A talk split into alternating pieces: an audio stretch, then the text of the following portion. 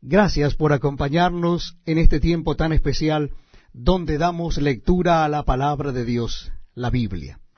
Lo estamos haciendo en el Nuevo Testamento y nuestra cita bíblica es la primera carta de Juan capítulo 5, el último capítulo de esta primera carta. Primera carta del apóstol Juan capítulo 5. Dice así la palabra de Dios. Repito la cita bíblica, primera carta de Juan o primera epístola de Juan capítulo 5. Todo aquel que cree que Jesús es el Cristo es nacido de Dios, y todo aquel que ama al que engendró ama también al que ha sido engendrado por él. En esto conocemos que amamos a los hijos de Dios cuando amamos a Dios y guardamos sus mandamientos. Pues este es el amor a Dios que guardemos sus mandamientos, y sus mandamientos no son gravosos. Porque todo lo que es nacido de Dios vence al mundo, y esta es la victoria que ha vencido al mundo, nuestra fe. ¿Quién es el que vence al mundo sino el que cree que Jesús es el Hijo de Dios? Este es Jesucristo, que vino mediante agua y sangre, no mediante agua solamente, sino mediante agua y sangre y el Espíritu es el que da testimonio, porque el Espíritu es la verdad. Porque tres son los que dan testimonio en el cielo, el Padre, el Verbo y el Espíritu Santo. Y estos tres son uno.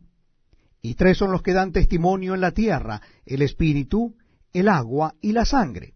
Y estos tres concuerdan. Si recibimos el testimonio de los hombres, mayor es el testimonio de Dios porque este es el testimonio con que Dios ha testificado acerca de su Hijo.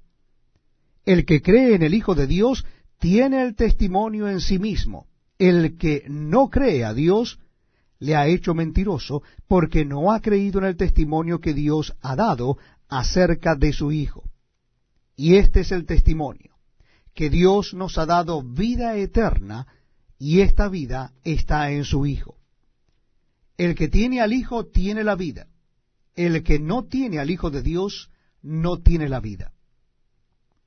Estas cosas os he escrito a vosotros que creéis en el nombre del Hijo de Dios, para que sepáis que tenéis vida eterna, y para que creáis en el nombre del Hijo de Dios. Y esta es la confianza que tenemos en Él, que si pedimos alguna cosa conforme a su voluntad, Él nos oye y sabemos que Él nos oye en cualquier cosa que pidamos. Sabemos que tenemos las peticiones que le hayamos hecho.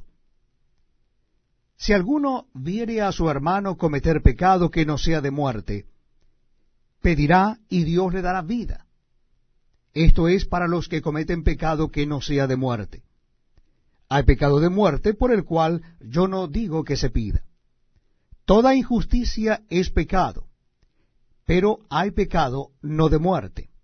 Sabemos que todo aquel que ha nacido de Dios no practica el pecado, pues aquel que fue engendrado por Dios le guarda y el maligno no le toca. Sabemos que somos de Dios y el mundo entero está bajo el maligno. Pero sabemos que el Hijo de Dios ha venido y nos ha dado entendimiento para conocer al que es verdadero y estamos en el verdadero, en su Hijo Jesucristo. Este es el verdadero Dios